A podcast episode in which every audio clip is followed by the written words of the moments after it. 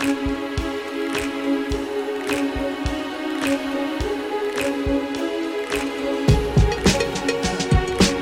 à toutes, bonjour à tous et bienvenue dans Séance Tenante, le podcast des cinémas pâtés. Je suis entouré aujourd'hui de Robin, bonjour. Bonjour Alexis. Et de Lisa. Salut Alexis. Bonjour. Oh là, petite voix un peu nasillarde. Est-ce que c'est parce que nous allons parler d'ornithologie aujourd'hui Sûrement. Et oui, tu es vraiment dans le rôle de canard. Wow, je sais pas où je vais avec cette intro. En tout cas, on va bien sûr parler cette semaine de Migration, le grand film événement euh, animé de cette fin d'année.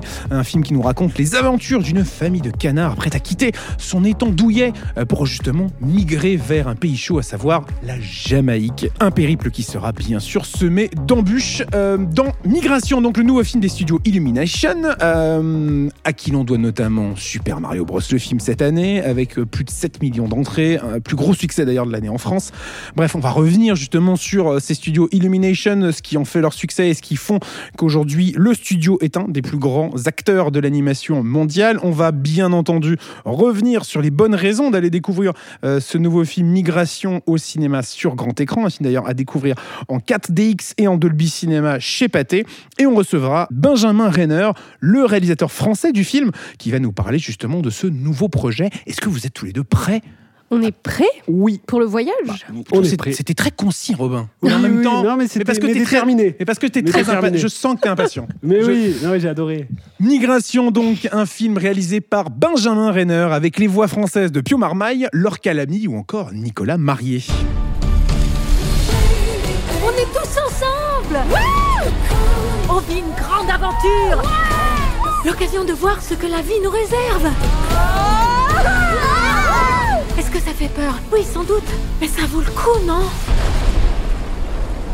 Quelle année formidable pour Illumination en 2023 avec le succès, on le disait à l'instant, de Mario, Super Mario Bros. le film, plus de 7,3 millions d'entrées en France. Un studio qui enchaîne les succès parce qu'on leur doit notamment Les Mignons, on leur doit Comme des bêtes.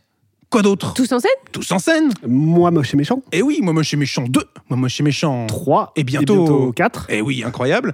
Euh, bref, un- dire, c'est vrai qu'on aurait dit que c'était répété, alors que pas du tout. Tout ceci est de l'impro, messieurs dames.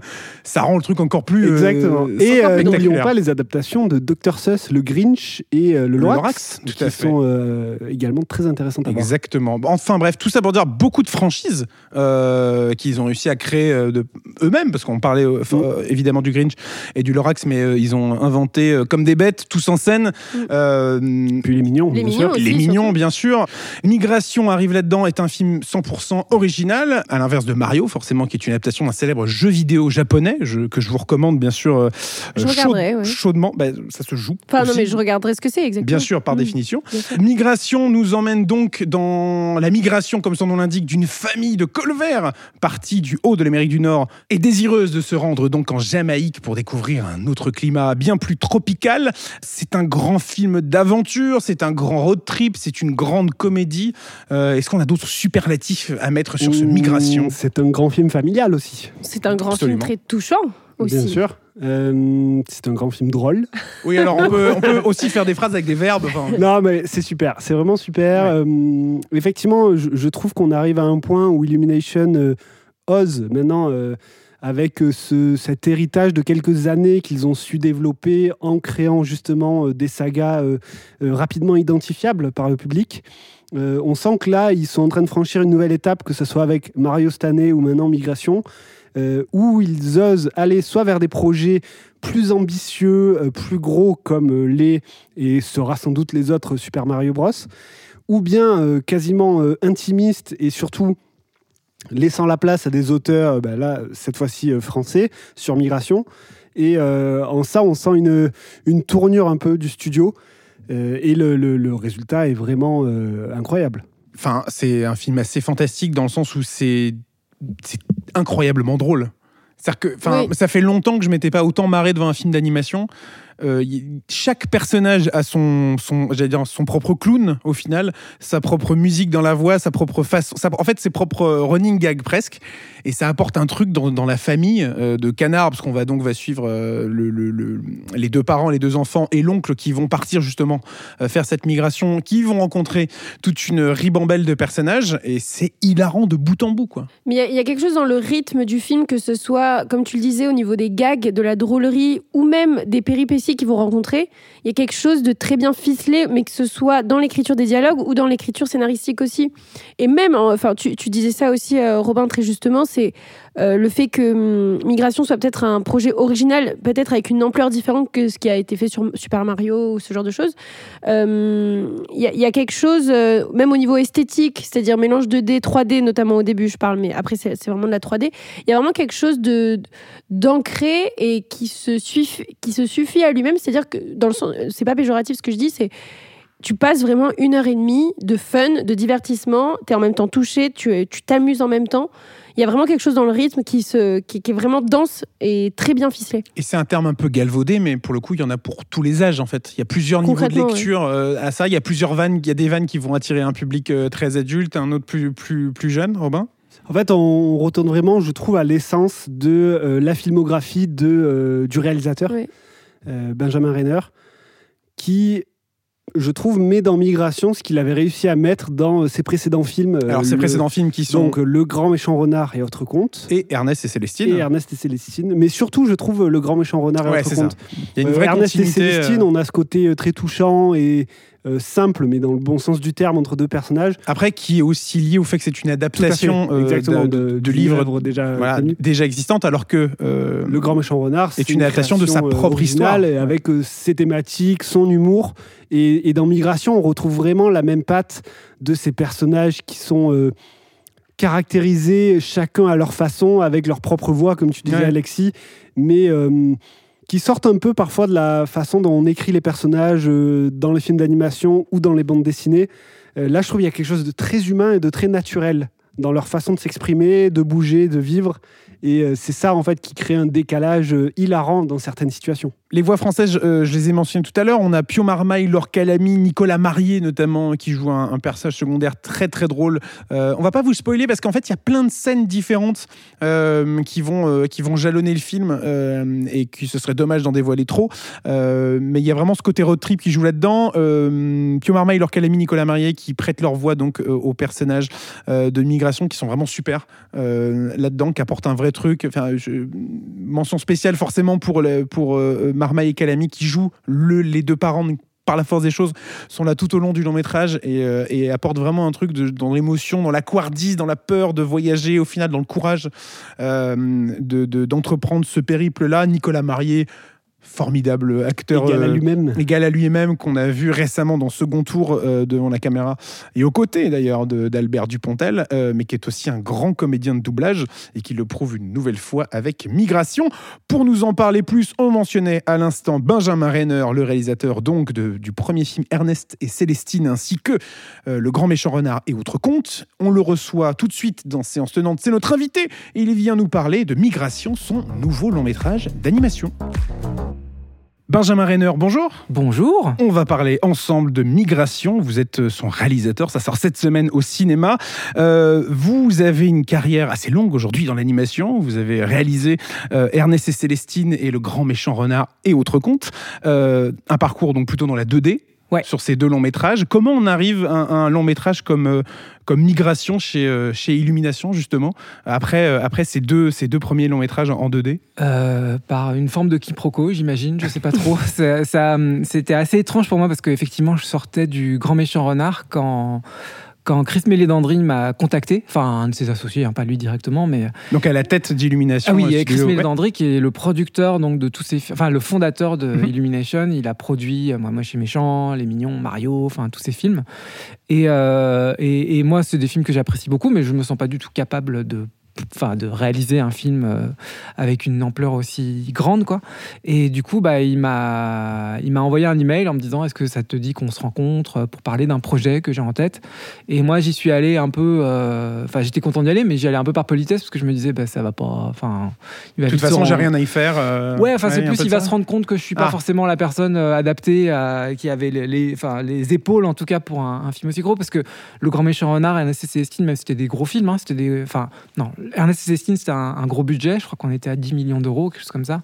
Le Grand Méchant Renard, c'était l'inverse, c'était 3 millions d'euros, donc c'était un tout petit budget. Mais je veux dire, c'était dans les deux cas, c'était assez familial comme production. C'est-à-dire qu'on était vraiment, enfin, c'était pas beaucoup de monde, on se connaissait tous. Enfin, c'était très très Il y a une logique de production assez différente par rapport à ce qu'on Ah bah, imagine être sur. ouais, euh, Clairement, ouais, c'est ce que j'imagine, ouais. Euh, Mais euh, c'est ce que j'imaginais en tout cas à l'époque, quoi. Et du coup, je- j'étais un peu effrayé parce que déjà, moi, 10 millions de budget, euh, c'était, ça me paraissait énorme à devoir gérer ça. Alors là, je savais que ça allait taper plus dans les 60, 80 millions. Ce qui me rassure, c'est que pour un film américain, 80 millions, ça reste petit budget, en Quand fait. on sait que grosso modo, un oui, je vais en coûter 200 à peu près, aucun Pixar, Ouais, aucun ouais. DreamWorks, En, ouais. en tout cas, sur le papier, je sais pas exactement Oui, dans, dans les faits, mais, mais donc voilà, je, je flippais un peu, j'y suis allé, on, j'étais, j'y allais un peu, euh, enfin voilà, pas très, pas très rassuré. Puis ça a avéré que, en plus, je m'attendais vraiment au producteur, euh, tu sais, qui parle fort, cigare, machin, enfin le truc euh, qui est pas tout à fait mon, voilà mon, type de, relation que j'a- j'arrive à gérer. Et il se trouve que en fait, il était très calme, très gentil, et surtout, en fait, il a commencé à me parler de ce film, enfin, qu'il voulait faire. Il me disait qu'il voulait raconter une histoire d'amour. euh, et moi, je me disais, ouais, super, histoire d'amour, c'est génial. La romance, c'est super pour faire des films. Éclate-toi. hein, et puis, il me dit, ouais, avec des canards. Et là, tout de suite, j'étais un petit peu plus sceptique, quoi, parce que la romance avec les canards, c'est parce qu'il y a de plus élégant comme créature, euh, comme truc. Mais, mais en fait, il m'a expliqué un peu plus en détail. Il m'expliquait que c'était vraiment autour de la- l'amour au sein d'une famille, d'un couple, comme ça, qui. Comment, après plusieurs années dans un couple, on peut. euh, bah, se rendre compte qu'on veut plus les mêmes choses dans la vie en fait et que malgré le fait qu'on s'aime on n'arrive plus à se rendre heureux en fait. Et, que ça peut mener presque à la séparation. Et ça il en parlait de manière ultra personnelle ce qui m'a vachement frappé aussi tu vois pour un mec enfin un producteur tu vois d'Hollywood qui commence à me parler de sa fille sa, sa famille de ses enfants des trucs comme ça et je me suis dit ouais c'est trop bien parce que je sens qu'il veut parler de la vie en fait. Il veut pas euh, genre euh, ah, je veux faire tu t'as vu ce film? Pareil mais avec des machins avec Mhm. des canards tu vois. C'était vraiment genre non non je veux parler de, de ce que je peux ressentir des trucs comme ça. Et moi c'est un peu là-dessus que je base mon travail. Enfin en tout cas j'aime bien que les, les, les- les films ou les histoires que je raconte soient toujours liées à quelque chose de, de bah, que n'importe qui peut s'y référer par rapport à sa vie quotidienne. Et, euh, et, et donc je me suis dit un peu dans un moment d'égarement je lui ai dit écoute euh, on peut essayer on verra ce qui se passe. Et moi je- vraiment j'adore ce que tu veux raconter mais je sais pas faire de film en 3D. Je, je- en plus, moi, les, les- les beaux soleils bleus, bleus, euh, tout ça, c'est pas trop mon truc. Et tous- les films de Illumination, t'as beau soleil, euh, ciel bleu, tout ça. Moi, je disais, moi, j'aime la pluie, j'aime le ciel gris, tout ça. Donc, euh, La forêt. ouais, euh, j'aime bien la forêt, j'aime bien le pastel, quoi. Et, euh, et il m'a dit, ouais, on verra, on verra. On... Et je lui ai dit, mais tu me vires dès que tu sens que ça matche plus, quoi. Enfin, Ça vraiment, il y a- clair. Ouais, ouais, non, mais que ce soit. Bah, mais on se disait, c'est normal. Enfin, tu vois, il faut qu'on soit heureux en bossant ensemble. Si on commence à être triste, euh, enfin, pas triste, mais voilà, c'est comme dans un couple, en fait. Tu vois, si, euh, si on veut pas les mêmes choses, autant ne pas rester ensemble. Même si on s'aime beaucoup, bon, on se connaissait à peine, mais voilà. Et on a commencé à travailler ensemble. Et puis, bah, cinq ans plus tard, il m'avait toujours pas viré. Donc, euh, voilà, on a réussi à aller au bout du, du projet, quoi. Sachant que le film est terminé et sort en salle, a priori, c'est bon. A priori, ouais, ouais. Alors, avec euh, Illumination, on n'est jamais à l'abri d'une retake de dernière minute. Mais non, là, je crois que c'est là, c'est bon. Mais justement, lors de, lors de cette première réunion ou des premiers échanges, on vous dit pourquoi c'est vous qui êtes appelé sur ce Mm. projet-là? Qu'est-ce qui, qu'est-ce qui fait que c'est votre patte qui va, euh, qui est justement, qui a retenu l'attention peut-être de, de- d'un non, y a- alors je pense que le fait que j'avais quand même eu l'immense chance avec Ernest Cécine d'être nommé aux Oscars était quand même un argument qui lui permettait, euh, tu vois, enfin c'était, Ouais. c'est un peu un truc de carte de visite, tu vois, c'est comme quand tu dans, la- dans le monde de l'animation, si un étudiant sort des Gobelins par exemple, un réalisateur va tout de suite être intéressé pour regarder ce qu'il fait. Là c'est pareil, il était nommé aux, aux Oscars, tu t'intéresses au travail de la personne. Il y a un espèce de tampon euh, d'assurance presque. De, de Bah, disons que- qu'en tout cas, voilà, il y a des gens qui manifestement ont, ont assez apprécié un, de ces films pour qu'il soit nommé aux Oscars, donc autant le rencontrer, voir comment ça se passe. Après, il y a une forme de pari aussi, hein. enfin, c'est-à-dire que ça aurait pu ne pas marcher en fait. Et d'ailleurs, ça n'a pas été forcément facile hein, pour qu'on se retrouve et qu'on soit complètement en, en cohérence les deux, mais, mais en tout cas, ouais, voilà, c'était, euh, on a... c'était une forme de pari, je l'ai senti, et il se trouve qu'il a apprécié le ton que j'ai apporté au film. Et c'était aussi pour ça que je disais tu me vires quand ça va pas parce que moi je savais très bien que je pouvais pas non plus me plier complètement. Je suis euh, comme le roseau, hein, je plie mais ne... enfin je voulais pas euh, voilà me casser quoi. Je voulais vraiment être sûr que que ce que je pouvais apporter était quelque chose qu'il appréciait. Donc euh, donc c'est comme ça qu'on a commencé à fonctionner. Ouais. Et, et comment ça se manifeste le travail de réalisateur sur un film d'animation de cette envergure-là quand on a justement une équipe qui a plusieurs têtes finalement? C'est c'est quel peut-être rapport technique et créatif aussi en tant que réalisateur? Bah, alors c'est un peu particulier parce que là, euh, sur migration, déjà, je, je choisis pas forcément l'équipe avec, qui, avec laquelle je vais travailler. C'est-à-dire qu'il y a des équipes qui sont sur place, qui ont travaillé sur des films d'avant, qui sont libres à ce moment-là où j'arrive, et on me dit, bah, tu vas travailler avec eux. Et, euh, et il se trouve que là, j'ai eu beaucoup, enfin, je dis beaucoup de chance. Ils sont tous très talentueux, donc avec qui que ce soit, j'aurais été, j'aurais été très heureux. Mais là, on s'est très très bien entendu. Il y a eu Colin Stimson, donc qui était le, ce qu'on appelle le production designer, qui est le directeur artistique du film, qui va vraiment prendre en charge toute la direction artistique. On s'est très très vite entendu. Euh, parce qu'en plus c'était chouette quand, quand je suis arrivé, il m'a dit j'en ai marre de dessiner des ciels bleus, donc je lui ai dit bah écoute, ça se trouve bien. On va faire de la gadoue. pas ça non plus. non, alors pas de la gadoue, mais, mais au moins, tu vois, du, du- Enfin, on voulait vraiment faire en sorte qu'un ciel gris puisse être impressionnant, enfin, des, des choses comme ça. Donc, c'était chouette, parce qu'en plus, il est anglais, donc euh, les ciels gris, il connaît. Mais, Petite euh, balle perdue, euh, Bon, non, bah, mais bon, ça va, hein, c'est- on a la même chose dans le Nord, hein, mais euh, c'est... euh, en effet. balle perdue pour le Nord. Mais euh, ouais, non, en tout cas, il y a, il y a cette logique-là où je vais pas forcément euh, connaître toutes les, les chefs d'équipe. Euh, Ils vont, ils vont, entre guillemets, m'être imposés, même si ça, se passe mal, évidemment qu'on on change. Mais, là, euh, je suis tombé vraiment sur une équipe incroyable. Enfin, tous les, tous les chefs de poste étaient très, très motivés aussi, à, parce que j'apportais peut-être quelque chose d'un petit peu différent dans ma manière de voir les choses. Je connaissais pas du tout la 3D, donc j'étais un espèce d'ingénu là-dedans. Et soit ils étaient très polis, soit ils étaient contents de ce que je pouvais apporter euh, par rapport à ça.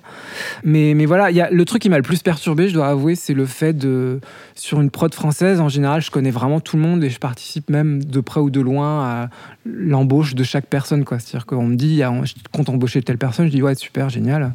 Et là, il y a, y a plein de fois où sur le film, il y a des gens qui venaient me voir et me disaient, ah bonjour, je travaille sur Migration et je connaissais ni d'Eve ni d'Adam. Ce qui est assez perturbant. Moi, je, je dois avouer que c'était le seul regret un petit peu, c'était de pas pouvoir rencontrer tous les gens et pouvoir leur parler. Et même parce qu'il y avait aussi cette logique où on va plus forcément parler aux gens directement, on parle au chef d'équipe qui va transmettre l'information. Et la communication, c'est le nerf de la guerre euh, dans l'animation, c'est-à-dire qu'être sûr qu'on a été bien compris. Il y a l'effet téléphone arabe qui, existe vraiment et qui est, aussi le frein hein, des grosses productions comme ça, ça peut amener des problèmes. Et là, bah, on a essayé de, pallier au mieux à ce genre de, de problématiques, mais c'est vrai que c'est différent que quand on est vraiment tous ensemble. Je, je, je me balade, je vois qu'un animateur fait un truc sur une prod française, hein, je parle. Je vois qu'un animateur fait un truc, je dis ah non, pas tout à fait comme ça. J'imaginais plutôt ça comme ça. Et on en discute tous ensemble. Et puis ça, tandis que là, c'était plus on montrait le résultat et je disais alors c'était pas du tout ça que j'avais en tête, donc il va falloir, on s'est mal compris, donc c'était des moments assez gênants parce que j'aime pas, voilà, euh, faire refaire les choses aux gens, donc enfin bon, voilà, c'était une belle aventure, on va dire. Et justement, ce style 3D donc, que vous avez aussi découvert euh, dans le travail euh, avec ce film, Ouais. euh, par rapport à la 2D, comment est-ce que vous avez réussi à l'assimiler? Est-ce que euh, on voit bien dans Migration que c'est totalement votre patte quand même? On, on le reconnaît par rapport au précédent film. Est-ce que Ouais. c'était difficile pour vous de l'intégrer dans cette euh, nouvelle forme d'animation? C'était un travail euh, qui allait dans les deux sens parce que moi, quand je suis arrivé à Illumination, il était hors de question que je nie leur savoir-faire. Enfin, j'ai vraiment beaucoup étudié leurs films pour comprendre là où ils étaient forts, quels étaient leurs atouts, tout ça, et comment moi j'allais m'adapter autant que se proposer de s'adapter à mes, à mes propositions en fait. Donc c'était un travail qui allait vraiment dans les deux sens. Euh, moi, j'étais vraiment flippé avec la 3D parce que j'en avais jamais fait. Enfin, je connaissais les logiciels de 3D, mais je savais pas en faire moi-même. Enfin, j'ai téléchargé Blender, ça s'est arrêté là, quoi. Et, euh, du coup, là, ça a été assez déstabilisant. Je crois que le, plus déstabilisant pour moi, c'était leur processus de validation parce que en, en animation 2D, on va très vite euh, avoir le résultat final euh, de ce qu'on veut raconter. C'est-à-dire qu'on peut, il suffit de peindre un décor, rajouter un personnage et c'est fait en fait. Euh, il y a un petit peu de compositing, on va changer les lumières, mais très vite on voit ce que le film va être. Alors qu'en 3D, j'ai dû attendre un an et demi peut-être avant de voir à quoi ressemblait le film. Ce qui fait qu'on bosse complètement dans l'inconnu. En fait, j'étais là, et il me demandait de valider plein de trucs et moi j'étais là, mais je ne sais pas, je sais pas comment ça va donner dans le film. En fait, je sais pas si ça va marcher, je sais pas.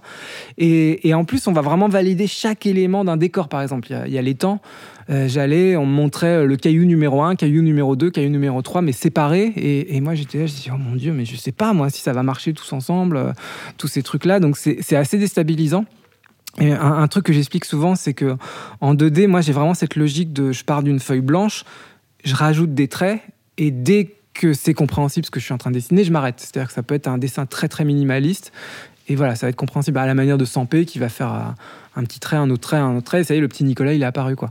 La 3D, bah, c'était l'inverse. J'avais l'impression de tout voir. Je voyais un étang, mais complet, avec des feuilles dans tous les arbres, partout. Le nombre de, je pouvais compter le nombre de brins d'herbe.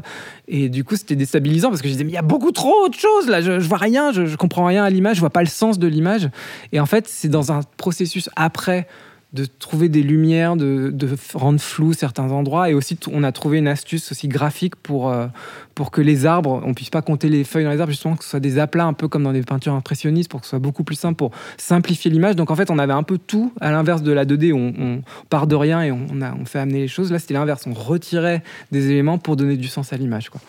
Il y a quelque chose aussi intéressant, euh, le film s'ouvre sur une introduction en 2D. Ouais. Euh, c'est marrant de se dire qu'il y a presque une transition en fait entre vos deux longs métrages en 2D et le reste de Migration qui va forcément être en 3D. Ouais. C'était quel travail justement d'ajouter cette euh, petite séquence, cette petite introduction, ce petit conte au final à l'intérieur de, de Migration? Bah, c'était c'est un truc auquel je tenais beaucoup, euh, notamment parce qu'il y avait. Il y a un petit peu de ça aussi, c'était une sorte de micro-clin d'œil Mhm. à mon travail d'avance. C'est un peu égocentrique, mais, euh, mais, mais j'aimais bien que aussi le fait qu'on raconte une histoire, on soit dans un univers graphique très différent. Donc euh, voilà, je- j'ai dit, ben, on, va, on va le faire en 2D. Le, le studio a accueilli la nouvelle euh, avec plus ou moins de, de, de- de joie, parce qu'en fait, c'est vrai que la, eux, c'est la 3D qui savent faire, hein, avec un rendu très très réaliste. Oui, c'est un savoir-faire qui était peut-être pas. ouais. Et que du coup là, je les ai un petit peu bousculés là-dedans et ils ont été, ils ont vraiment joué le jeu de manière euh, assez fabuleuse parce qu'en plus je les ai vraiment embêtés sur la manière dont la 2D ça fonctionnait, que le le, le, le pas de l'animation il est très particulier. On va vachement plus travailler avec la silhouette. On va être très attentif, c'est-à-dire que on n'animait pas, vous savez, à 24 images par seconde. Donc je leur disais, je leur disais vraiment animer à un certain rythme comme la 2D quoi. Mhm. Donc c'était une logique très différente.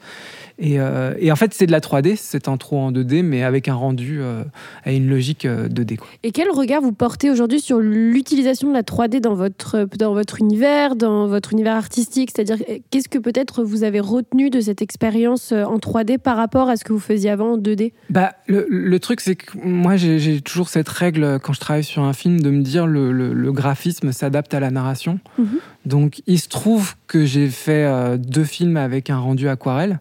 Mais il se trouve qu'avant, mes premiers films, ça avait rien à voir graphiquement. C'était du papier découpé. euh, Enfin, mes films, c'était des films étudiants, hein, mais, mais c'était du papier découpé euh, en 2D, mais avec un, presque un rendu 3D assez étrange. En fait, c'était assez particulier, mais très très simple, un peu à la Michel Oslo.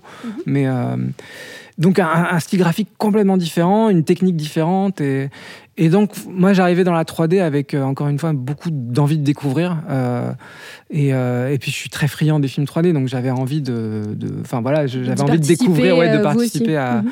à tout ça. Donc, en fait, je- je- bah, j'ai tout pris, tout ce que je pouvais apprendre.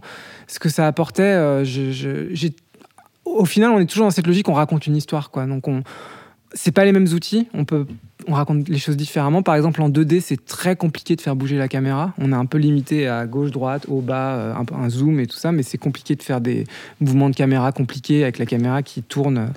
Et là, je savais que la 3D c'était idéal pour ça. Mais alors attention, faut pas non plus euh, donner le, la nausée au spectateur, quoi. Enfin, tu vois, faut, faut rester justement, faut pas montrer que je découvre la 3D et que là c'est parti, à gauche, à droite, partout les, les roller coasters. Mais ça faisait partie. Là, ça matchait super bien sur un film sur le vol. Je savais qu'on allait. Enfin, je voulais des moments. Voilà, on décolle quoi. Enfin, ça. Et donc, on cherche le langage qu'on va avoir par rapport à ça. Donc, on était, on essayait de trouver la logique de la mise en scène. On, je disais, j'expliquais aux, aux caméras. Donc, euh, parce que eux, dès le début du film. Quand on est dans les temps, ils voulaient bouger les caméras, ils me faisaient des super plans de caméra. Je leur disais ah non non non attention parce qu'on est dans la, les temps, c'est la routine, donc vous gardez des caméras très très simples, vous restez au sol justement. Il faut qu'on crée un contraste dès qu'il décolle quoi faut sentir que tout le monde est complètement retenu dans cet étang, mais que quand on décolle, là c'est bon. Là tu te lâches et la caméra, le moment où elle décolle d'ailleurs, elle, part à gauche, à droite. Enfin, là elle prend vraiment la trois dimensions quoi.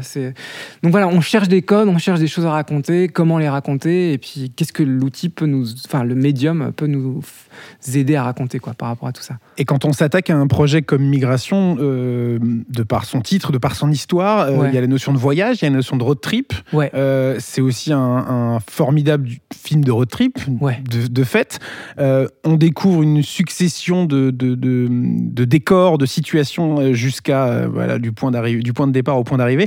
C'était quel plaisir de travailler justement sur ces différents environnements-là, avec ces différentes séquences, ces différents, euh, ces différents climats, ces Ouais.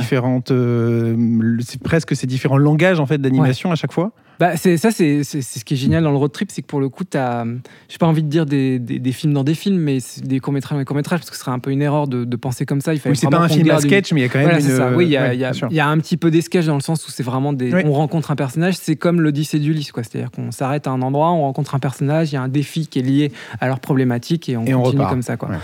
Et, euh, et ça, c'est génial parce que c'était vraiment aussi notre logique dans le film que qu'on qu'on a compris. On, on parlait vraiment d'une petite famille ultra lambda dans laquelle n'importe qui peut se retrouver. D'ailleurs, le fait qu'on ait choisi des cols verts, c'est pas pour rien. hein. C'est vraiment la, le, le canard lambda, quoi. Enfin, le, le- le canard qu'on trouve partout dans le monde, euh, qui est, qui est inoffensif, euh, qui est, qui est vraiment adorable et qui peut pas faire de mal à une mouche, quoi. Enfin, peut-être une mouche, c'est peut-être le seul truc qui. qui En peut- l'occurrence, mauvais Ouais, voilà. exemple. Mais dans l'idée. Voilà, oui. c'est ça. Et ce qui était génial, c'est qu'on allait les projeter dans des, littéralement dans des films. Enfin, ce qui est un espèce de fantasme hein, quand on va voir un film, c'est qu'on a un peu envie de vivre ce que les personnages vivent, que ce soit, enfin, un film d'horreur euh, dans. Il y a le film d'horreur, il y a le film de braquage, Exactement, il y a, le film à la mission impossible. Enfin, y a- il y a différentes situations dans lesquelles ils sont projetés et c'est littéralement une famille lambda euh, qui se retrouve là-dedans avec leur réaction de famille lambda. Quoi. Quand je parlais de mission impossible, ils réagissent pas comme Tom Cruise. euh, ils n'ont pas le sang-froid en mode ouais, je vais le faire et tout, il y a pas de problème. Là, c'est Mr Bean, quoi. Il panique, il court dans tous les sens, enfin, comme des canards, quoi. Mm. Et comme moi, probablement, je réagirais dans ce genre de situation, quoi. Presque un autoportrait au final. euh. Bah, alors il y a beaucoup de, de- de mecs sur ce film qui disaient je me retrouve beaucoup dans, dans le personnage principal du père euh, qui n'a aucune envie de sortir de chez lui. Donc c'est c'est le, le- c'était ça qui était chouette aussi, c'est que tous on pouvait vraiment même parler de nos trucs perso et les et éventuellement s'en inspirer pour le film quoi. C'était Et euh, durant la, la production du film, on a vu que c'était écrit par euh, Mike White. ouais. euh, Ouais, ouais. donc créateur de The White Lotus, qu'on connaît pour ses séries également. Comment ça s'est passé la collaboration avec vous, même par rapport au scénario? Donc, si vous étiez réalisateur sur le film, est-ce que vous avez aussi quand même été impliqué sur l'histoire et le déroulé narratif un peu du film? Ouais ouais ouais carrément. Est-ce que c'est aussi différent par rapport à vos autres films où vous aviez peut-être plus là, ça venait vraiment de vous, euh, les, les premiers films euh, Ouais. au niveau de l'histoire Ah, je vais essayer de pas prendre un quart d'heure pour répondre, ça va être dur mais C'est vrai qu'il y avait euh, beaucoup de questions en une. non, non, non. Non, non, mais parce que c'est passionnant comme sujet. Bah, en, en gros, moi, je suis arrivé, le script avait été écrit par Mike White. Ça faisait un an qu'il travaillait dessus. Et c'est lui qui l'avait écrit à la demande de Chris Mélédandry. Donc, c'était une idée de Chris Mélédandry qui avait eu l'idée, euh, je crois, en lisant un article sur le fait que les canards arrêtaient de migrer parce que, à cause du réchauffement climatique. Donc, c'était pas le sujet du film, mais euh, le fait qu'il fasse de plus en plus chaud, les canards étaient là en mode bon, bah, pépouze, on reste ici. Et il avait demandé Il à fait bon une toute l'année. Voilà, il fait bon toute l'année pour eux, pour qu'ils restent. Et donc Mike White avait écrit un script. Moi, j'ai découvert le script. Euh, je suis arrivé sur le projet avec le script qui était fini. Je l'ai rencontré très peu de temps parce qu'en fait, d'une part, il partait pour aller faire le Colanta américain. Euh, il disait je pars deux semaines, mais en fait, parce qu'il fait de la télé-réalité, ce, mec aussi. D'ailleurs, c'est très drôle si vous allez voir euh, Mike White et Survivor. Vous pouvez voir un best-of de lui sur Colanta. C'est, il est hilarant. Et il nous disait ouais, je vais rester deux semaines, je reviens dans deux semaines pour vous aider. Euh, deux mois plus tard, en fait, on a appris qu'il était finaliste de Colanta américain. Donc, et donc voilà, le fait est qu'on devait avancer. En plus, il écrivait The White Lotus, donc il a dû partir en tournage. Il n'était pas vraiment dispo pour continuer à écrire sur le film. Or, une- un studio comme Illumination continue d'écrire jusqu'au bout. C'est-à-dire qu'on n'arrête jamais de remettre en question l'histoire. Au moindre changement, il faut changer forcément par la force des choses Et bah, l'histoire. c'est-à-dire qu'on peut voir un plan animé Ouais. fini, composité. Composité, c'est vraiment finalisé Mhm. au total. Le producteur peut nous dire écoutez, on va essayer autre chose, on va essayer ceci, on va essayer cela. Donc il fallait continuer à écrire.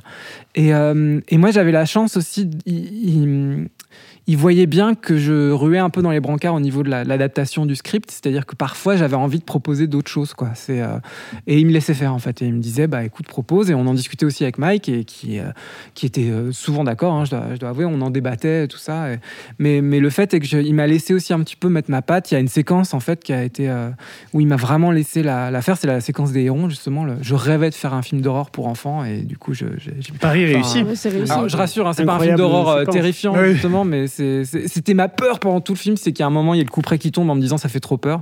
Et euh, il se trouve que même aux projections test, les enfants n'étaient pas terrifiés, donc ça m'a un peu soulagé, parce que je j'avais pas envie de rajouter des lumières partout dans la séquence et de faire en sorte que. Enfin voilà, je, je gâche pas trop le film. Mais, Mais la séquence est extraordinaire d'ailleurs. Ouais.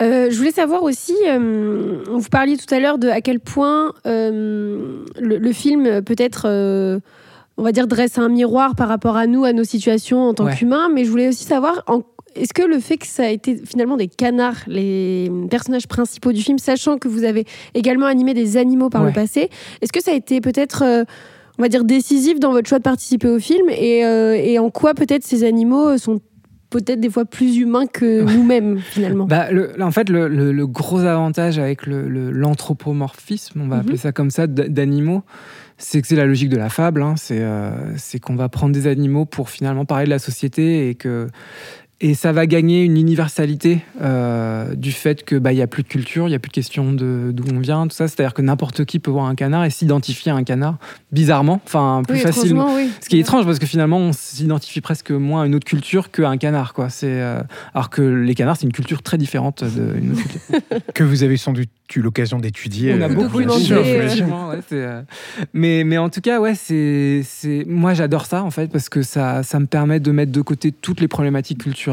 D'ailleurs, que dans le film, on a aussi un petit peu, euh, on s'est pas trop préoccupé de ça parce qu'ils vont en Jamaïque par exemple, mais on n'est pas dans une logique de, voilà, du reggae, des choses comme ça. Au contraire, on va découvrir la Jamaïque d'un point de vue d'oiseau, donc euh, la nature, quoi. Enfin, ça va être que la nature de la Jamaïque. On a beaucoup étudié la Jamaïque pour ses lieux euh, naturels. On fait référence à des, à des lieux. Qui sont réels euh, là-bas et qu'on a, qu'on a mis en place, euh, enfin, mais qui survolent et qui ils vont là-bas. Mais, mais ouais, donc le, le- voilà, on prend la logique de la fable et comme ça, on va pouvoir se permettre que le spectateur, n'importe qui, encore une fois, puisse se identifier. Et c'est marrant parce qu'à l'origine, alors moi, j'étais pas là pour cette version du script, mais c'était des oies, euh, les, les- les oiseaux du, du film. Et je suis content qu'on ait pris des colverts aussi parce que le colvert, l'oie finalement, c'est un animal qui a assez de vaillance, on va dire. Oui, il y a une Enfin, symbolique plus. euh, Ouais, et puis assumée. même Qui est un peu on- plus costaud en plus. c'est ça, on de- va, on va croiser une oie, on va, on va s'en méfier un peu. Enfin, je veux ouais. dire, je suis avec un enfant, euh, l'enfant il veut aller voir euh, l'oie, je vais dire Bof, tu ouais. restes là, il veut voir un canard, je le pousse dans les canards. Quoi. Enfin, je sais qu'il va rien se passer. Et, euh, et, et du coup, je trouve que c'était malin d'aller sur le canard parce que ça, c'est vraiment un personnage qui. Quand il décide de partir en voyage, on sent que c'est un personnage qui n'a rien pour se défendre. Alors qu'une oie, on aurait pu se dire, finalement, s'il refusait de partir en voyage, ça le rendait peureux. Alors que là, du coup, le fait d'avoir un canard, bah, on s'identifie. inverse, ouais. ça a l'effet inverse et on s'identifie beaucoup plus facilement en mode, bah, moi aussi, j'ai peur de partir euh, dans une épopée qui me dépasse complètement. Enfin, on voit bien que ce voyage, c'est dangereux pour, pour moi, enfin, en tant que canard ou en tant qu'humain. quoi. Et c'est quel travail d'ailleurs sur le bestiaire d'un point de vue de, de, de character design Ouais, de quand vous dites ok donc ça sera des canards ouais, vous avez votre famille de canards avec le papa la maman euh, la fille le fils l'oncle. Ouais. on va partir on va rester juste sur ces cinq là qui ont chacun euh, un style bien différent avec une animation euh, assez particulière dans, dans toutes les il faut créer cinq personnages euh, Ouais, de manière euh, de, de- de- en se basant en partant de rien. C'est quel travail justement sur le bestiaire? Ne serait-ce que cette famille là Sur le bestiaire, tu veux dire comment on se référence Ouais, c'est-à-dire que et puis comment on, on choisit justement de faire passer une émotion, la façon de faire rire. Par exemple, je pense à la- au personnage de la fille Ouais, qui est hilarant dans tout le film, euh, avec un travail sur les yeux, un travail sur, sur toutes les mimiques qu'elle va avoir. Euh, comment on fait pour élaborer justement, par exemple, juste cette famille-là Bah, c'était pas évident parce qu'en plus le producteur euh, Chris, Wi- Chris voulait vraiment euh, qu'on garde. euh, il disait un canard, tu le vois comme ça, tu peux le mettre dans le film, c'est bon. Il y a pas besoin de toucher le design. Le design Ouais. c'est le, le- le- le- la forme, enfin la silhouette et le- les yeux, tout ça. Et, euh, et donc on a un peu flippé parce qu'on on essaie de lui expliquer, mais tous les canards se ressemblent en fait. C'est-à-dire qu'il n'y a pas. Et, et si on changeait un, un, un plus gros coup, des trucs comme ça ça, ressemble plus à un canard. Ouais, quoi. ça ressemble plus à un canard, donc c'était pas évident.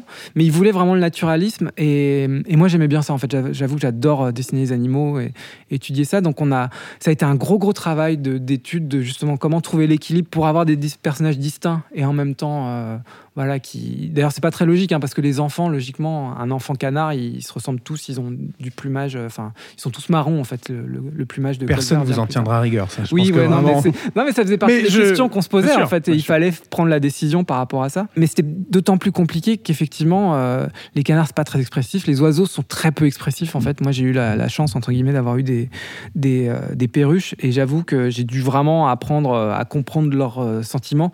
Ça passe que par le langage corporel, quoi, parce qu'au niveau du visage, il y a rien. Tu vois, c'est pas comme un chien qui peut, euh, voilà, montrer qu'il est triste. Enfin. On a en tout cas cette Ouais. sensation-là qu'il est triste. Donc euh, c'était assez compliqué. Et encore une fois, on était tellement sur un truc de famille, de, de Ouais. relations ultra subtiles, et euh, qu'il fallait qu'on trouve un, un juste milieu. Donc ça a été beaucoup de travail, beaucoup de- d'erreurs, hein, de, de recherches, de, de choses comme ça, jusqu'à ce qu'on trouve euh, le, le- le bon équilibre. Quoi. Mais il y a un truc tout bête, mais euh, les canards de votre film n'ont pas de dents. Ouais. Mais par contre, quand ils sont de profil, on voit une espèce de, quand ils ouvrent la bouche, il y a une espèce de partie blanche, comme avaient, comme si on voyait la mâchoire sur le côté. Alors c'est marrant parce que c'est- un truc où, alors On est dans le détail, hein. Ouais, ouais, je non, vous l'accorde. ouais, parce que j'ai- je disais à tout le monde sur parce que tout le monde les- les- moi je voulais partir sur ce principe on voit les dents parce qu'on en a besoin et puis toute l'équipe disait mais les canards n'ont pas de dents comme ça je leur dis mais le, le grand public s'en fout comme et manifestement pas non enfin vous, avez- vous l'avez noté donc c'est que vous le remarquez non mais ça c'était un, un truc C'est pour euh, renforcer une expression, il y a un truc de. c'est ça. en fait, c'est juste pour des expressions. En fait, moi, je ça. dessinais les canards avec des dents parce que c'est pour être expressif. En Mhm. fait, j'en avais besoin. Donc, euh, et j'étais là, je dis non, mais bon, on va accepter. De toute façon, des canards qui parlent, euh, voilà, il y en a, il y en a peu. On tolère. voilà, c'est Mhm. ça. Et même là, après, c'était plus dans le, par exemple, le naturalisme du canard. On s'est un peu empêché au maximum qu'ils utilisent leurs euh, ailes comme des mains. C'est-à-dire qu'ils n'utilisent pas pour prendre des choses, enfin pour pousser Ouais. des choses. Ils, vont- les pattes. ils euh, utilisaient ouais. leurs pattes, Mm. ouais, pour, euh, pour ce qu'un canard ne fait pas, mais en tout cas, ça- au moins, ça permettait de les garder Pareil, avec les ailes le long du corps. Oui, voilà, c'est ça. Mais ça permet de les garder les ailes le long du corps, ce qui leur donnait le côté très pâteau du canard, que quand on le voit, il va vraiment ouvrir les ailes que quand il est en panique. C'est- C'est-à-dire que quand vous marchez ou courez après un canard, c'est pas quelque chose que j'ai fait, enfin, peut-être une ou deux fois, pas trop Pour maltraité les de besoins de recherche du film, bien sûr. ça. Mais vous remarquerez qu'un oiseau, de manière générale, même un pigeon, il va vraiment ouvrir les ailes que au enfin, parce que vraiment, bon, ok, d'accord, je m'en vais, parce que là, vraiment, je sens que tu veux me toucher. Mais sinon, ils vont marcher le plus longtemps possible. Donc voilà, ça leur donne ce côté un petit peu pâteau. Mais, euh, mais voilà. Donc à chaque fois, c'était des petites astuces justement pour renforcer. euh, Ouais, bah, un trait de caractère, trouver ouais. Des petits trucs. D'ailleurs, j'ai remarqué, c'est marrant parce que même en le faisant, je le remarquais pas, mais c'est plus tard en, en découvrant le film, enfin en découvrant, en voyant le film se faire, je voyais que les animateurs ajoutaient aussi beaucoup de hum, les fesses du canard qui s'agitent quand ils sont nerveux. C'est-à-dire que Mac, à un moment, il a peur et on voit son derrière qui, qui a une petite agitation comme ça, qui est, qui est un truc qu'un humain ne fait pas, enfin à, à ma connaissance. a priori, hein. Mais, euh, mais que là, ça, ça, ça exprimait vachement bien ça et c'était, on avait la peur et en même temps, on avait le côté canard, donc c'était chouette. Et si on revient sur euh, un peu au précédent film, euh, Ouais. moi j'ai adoré Le Grand Champ Renard et autres contes, que je trouve vraiment dans une mine- presque quelque chose de minimaliste, Ouais. mais de, d'hilarant et de très touchant. Ouais. Euh, et là, dans Migration, j'ai l'impression de revoir vraiment le même style d'humour euh, avec ces personnages, euh, parfois à base de quiproquos, à base de petites réflexions, de, de regards, de mimiques. Comment est-ce que vous avez joué ju- justement avec cet humour qui, j'ai l'impression, est un peu votre patte ou votre style de narration aussi Ouais. par rapport à ben, peut-être toutes les contraintes aussi d'un gros film en 3D ou d'un film Illumination avec tout ce que ça comporte. Alors, on, a des contraintes de film 3D, mais on a, c'est là où le, le budget conséquent du Mm. film nous permet finalement d'être dans l'expert. Enfin, je parlais d'empirisme tout à l'heure, c'est-à-dire que le, le- le producteur lui-même veut tester des nouvelles choses constamment parce qu'il veut être sûr qu'il a la meilleure version euh, possible ou la- que la séquence soit la plus efficace possible. Et, et ça, c'est- super bien quand, quand t'es réel, parce que en fait, en France, moi, la relation que j'ai avec les producteurs, c'est que euh, on, on doit finir le storyboard et une fois qu'il est fini, on n'y touche plus. C'est-à-dire que le film est loqué, on va dire. Il et- est sur un rail et on y va, Exactement, c'est des Mmh. chemins de fer, on va juste suivre le rail et, et c'est comme ça. Ce qui fait que avant les dernières semaines, avant de finir le storyboard, moi je remets tout en question, j'essaie vraiment d'avoir le truc final. Et le producteur est même là en train de te supplier de, de valider en fait, euh, le, le film. Là, c'est une logique un peu inverse dans le sens où en fait le- les rails n'existent pas et ils peuvent changer, on peut partir par là. Alors c'est un- très déstabilisant hein, parce qu'on a l'impression de construire un, un film sur des sables mouvants. En fait, tout est potentiellement va être supprimé ou changé, ce qui fait que ce qu'on a mis là, ça va plus marcher avec ça. Donc toi, tu es là, tu fais attendez, mais si on change ça, moi je dois tout changer derrière. Donc c'est compliqué. Et en même temps, c'est chouette parce que ça permet d'e- d'expérimenter des choses. Et, euh, et moi, j'a- j'adore proposer en fait des idées. Enfin, de, la séquence des hérons, j'en parlais, c'était inspiré d'une petite anecdote qui m'était arrivée avec ma copine on, a, on était persuadé qu'on allait se faire manger par un, un, Airbnb japonais euh, quand on était au Japon qui, qui avait une collection de poupées de porcelaine euh, et on était persuadé que c'était un, un fou alors que c'était juste un mec très sympa tu vois. Mais, mais en fait cette expérience j'ai voulu la retranscrire euh, en disant bah voilà et si en fait on a l'impression qu'ils sont méchants mais en fait, qu'ils veulent nous manger mais en fait non ils sont très gentils hérons et, et, voilà et même après les attitudes des personnages à, l'origine Gwen la petite fille donc dans le film elle était très timide très très peu présente toujours apeurée dans les jupons de sa mère et, euh, et puis bah là, j'ai pris, enfin j'ai croisé des gamins qui avaient une espèce d'énergie un peu étrange comme ça, qui me faisait beaucoup rire. Donc j'ai remis ça dans le film, tu vois. De... À l'origine, par exemple, la petite Gwen, elle n'était pas dans la séquence où le, le petit garçon il va rencontrer la jeune euh, Cannes Mmh. qui lui propose d'aller en Jamaïque. Il y allait tout seul en fait, et ça, la petite fille restait dans les jupons de sa mère.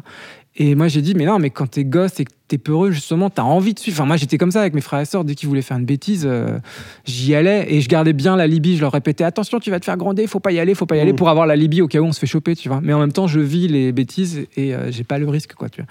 Et, et c'est des petits trucs que j'ai proposés. J'ai dit, ah bah tiens, et si on faisait comme ça? Et si on faisait comme ceci? Et des fois, t'as des dialogues euh, qui, qui restaient. Au point qu'il y a même, euh, d'ailleurs, Gwen, j'ai pu écrire des, pas mal de ces lignes de dialogue et, et j'étais fier. Je me disais, oh là-bas, je peux écrire en anglais, c'est cool. Et puis j'ai appris derrière que, en fait, il y avait plein d'erreurs de français, enfin d'anglais, mais que le fait que ce soit une petite fille, ça rendait ça super mignon et débile.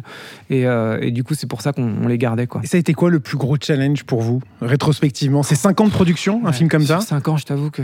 Non, mais est-ce qu'il y a un truc qui, tenir qui 5 ans, un tenir... gros Non, mais challenge. ça peut, ouais, ça ouais, peut. non, mais clairement, c'était un gros challenge. Euh, après, c'était, c'est difficile à dire parce qu'en en plus, c'est, en fait, c'est assez étrange de faire un film parce qu'on commence, on n'a aucune idée de ce à quoi ça va ressembler, on ne sait pas dans quoi on s'embarque en fait. Et vient ces moments où le film commence à naître et on se dit mais c'est ça, en fait, c'est ça que je suis en train de faire et on ne sait pas si c'est bien ou si c'est pas bien. Donc c'est essayer de tenir une barre alors qu'on n'a aucune idée, on est dans la brume totale quoi. C'est-à-dire qu'on est capitaine d'un bateau, on va vers une direction et on sait pas du tout si c'est la bonne en fait.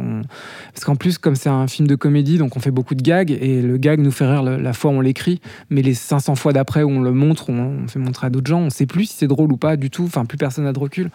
Donc c'est c'est euh, pas évident ouais, de, de, de se dire ouais, on va dans la bonne direction. Est-ce que vous avez gardé des gens vierges de tout ça, de côté, à qui montrer le film à la toute fin, une fois qu'il était parfaitement terminé, justement pour avoir un retour de quelqu'un euh, Bah, il y a- alors, aux États-Unis, je crois qu'il y en a un petit peu aussi en France, mais on fait des projections Des projections tests, tests, ouais, donc, bien euh, sûr. Ce qui est évicti- Mais je parlais plus de, euh, de vous et de vos proches, si jamais il y a... Ah bah ma, ma compagne essayé de, de la garder justement un, un peu plus le plus possible euh, Ouais. voilà qu'elle découvre les choses euh, et puis comme ça elle pouvait me donner un avis euh, franc et euh, rédhibitoire. Mais, euh, mais mais au-delà de ça ça dépend parce que le problème aussi c'est qu'on peut être assez fragile. Et puis il y a tellement de personnes qui vous donnent leur avis sur ces projets là que des fois on n'a pas envie d'en avoir un en plus. Donc là j'avoue que sur ce film j'ai pas forcément cherché à trop trop remettre en question comme j'ai pu le faire sur des films précédents. Mais parce qu'encore une fois, sur les films précédents, il y avait une logique budgétaire qui faisait qu'on a un producteur qui va se satisfaire, je vais pas dire du moins bien, mais enfin, en tout cas, il va être peut-être un petit peu moins exigeant. Moins regardant, peut-être Ouais, euh, alors c'est pas, j'aime pas trop formuler ça comme ça parce qu'ils sont, les producteurs français sont quand même Bien très sûr, exigeants évidemment, mais mais disons qu'il y a une contrainte budgétaire quoi, que qui le fait que par la force Voilà. des choses. Exactement. Il y a un moment, on est malheureusement obligé de dire bon bah c'est Mm. fini, on peut plus s'amuser, euh, faut, faut passer à autre chose. On peut continuer à essayer d'améliorer les choses, mais c'est un peu plus compliqué. Tandis que là, euh, donc je- sur mes films précédents, je faisais venir beaucoup de monde pour leur dire vas-y défonce tout, que j'essaie d'arranger les choses. Là, j'avoue qu'au un bout d'un moment, presque euh, viens voilà. casser mes jouets. euh, Ouais, c'est ça. ouais. C'est là, là, sur la prod américaine, j'étais ah, si vous pouviez arrêter de me dire ce qui va pas, ça, ça m'arrangerait, je serais très heureux. Et ça vous a plu justement cette liberté euh, presque absolue Enfin, on sait qu'il y a forcément des limites aussi, mais euh, Tu veux dire en France ou non, justement aux États-Unis, là, Alors, de tester sa pas la- Avec un film euh, Illumination, oui, voilà, donc voilà. ça. Ah, je- j'avais pas forcément une grande liberté Ouais. non plus. hein. C'est-à-dire ouais, que ouais. j'étais quand même très contraint. C'est-à-dire qu'en en fait, j'avais la liberté dans le cadre que me donnait le producteur. C'est-à-dire que le producteur Mm. voyait une séquence et il me disait non, je veux pas ça comme ça, je veux ça comme ça. Alors toi, t'es là, tu fais oh là, c'est pas du tout comme ça que j'avais construit le truc. Mais il me laissait à ma manière répondre à sa demande. Mm. C'est-à-dire que c'est un producteur qui va potentiellement dire vous faites ça comme ci, comme ci, comme ça. Euh, et moi, je suivais pas forcément toujours exactement les lignes qu'il qu'il proposait parce que des fois c'était plus simple, parce que ça me permettait d'aller trouver un gag qui, était, qui me faisait rire et que pour le coup, de le faisait rire ou pas. Et quand ça marchait pas, bah là, je, je suivais beaucoup plus ce qu'il me demandait. Mais donc, c'est une liberté, mais voilà, qui est quand même Mm, très, sûr, très contrainte. Euh, Il y, a, il y a des choses, très franchement, que j'aurais voulu faire différemment. Il y a des choses où je suis très heureux qu'ils soient intervenus pour rectifier le tir. Et, euh, et c'est ce que je cherchais aussi. C'était un travail de groupe, en fait. C'est-à-dire que je voulais vraiment. euh, voilà, bénéficier d'un savoir-faire euh, de, de scénaristes américains, d'un producteur américain, de, de producteurs et de scénaristes de talent, quoi. Vous avez l'impression d'être sorti de votre zone de confort un peu, comme euh, ça me fait penser un peu dans- quand on vous entend euh, Ouais. que le, le thème du film, c'est finalement euh, Ah bah oui, cette c'est famille qui ouais, ouais. euh, hésite à partir mais qui part. euh, ça Oui, fait oui, non, penser aussi à. Clairement, il y avait, euh, il y a, tu fais résonner ça Mm. dans le film et tu t'en sers, tu t'en nourris. hein, le- la, la peur du personnage, ces, ces crises d'angoisse, tout ça, tu, tu, tu te filmes et puis tu remets ça. C'est limite striptease ce film en fait. hein, c'est euh, c'est striptease L'émission. France quoi. 3, hein, Les- je oui, précise, excusez-moi, ouais, ouais, je- puis en plus qui n'existe plus. Oui, accessoirement, mais bon, au moins moins de 20 ça, ans ne savent pas de quoi je parle, mais ça donne mais- un cadre. Quoi. ouais, voilà. c'est En tout cas, très. euh, Enfin voilà, on a. C'était très inspiré de, de vécu et de ce qu'on pouvait vivre nous-mêmes euh, sur le film, quoi. ouais. Migration, ça sort cette semaine au cinéma. Benjamin Renner, merci beaucoup. Ah bah de rien beaucoup. Écoutez, avec grand plaisir. d'avoir été avec nous pour parler de ce très beau film d'animation à découvrir sur grand écran dans les cinémas Pâté. Merci beaucoup. Bah, Merci. Merci à beaucoup. Et pour terminer avec Migration, revenons chacun sur une bonne raison d'aller voir ce film au cinéma sur grand écran. Pourquoi, Robin, faut-il aller le voir Migration au cinéma? Pour euh, toutes les petites mimiques qu'on va retrouver dans chacun personnage, mais parfois même dans l'arrière-plan. Je trouve ça, ça fourmille de détails Riche. et euh, c'est euh, toujours juste et toujours drôle. Lisa, Euh, je pense que ça rejoint un peu ce que ce à quoi pense Robin, mais c'est plus dans ce que dans le- dans l'effet d'identification que ça peut provoquer chez nous, alors que c'est juste des animaux finalement, et à quel point en fait ils vont se retrouver dans des situations où nous on va se retrouver aussi. et j'ajouterai pour la scène de fin. Je n'en dirai pas plus. Le gag final euh, qui clôture cette euh, grande péripétie, cette grande, euh, cette grande épopée au final de cette famille canard est parfaitement hilarant. On vous invite à rester jusqu'à la toute fin du film, bien entendu, pour en profiter. Migration, c'est donc à découvrir cette semaine en Dolby Cinéma et en 4DX et dans toutes les salles, bien sûr, des cinémas pâtés. Merci beaucoup à vous deux d'avoir été là pour parler de migration. On a reçu Benjamin dans un long entretien. C'était passionnant de parler d'animation avec lui, de cette transition de passage à la 2D euh, à la 3D. Merci beaucoup, Robin. Merci beaucoup, Alexis. Merci, Lisa. Merci beaucoup. Merci à toutes et à tous de votre écoute. On se retrouve la semaine prochaine pour de nouvelles aventures. D'ici là, prenez soin de vous et à très bientôt au cinéma.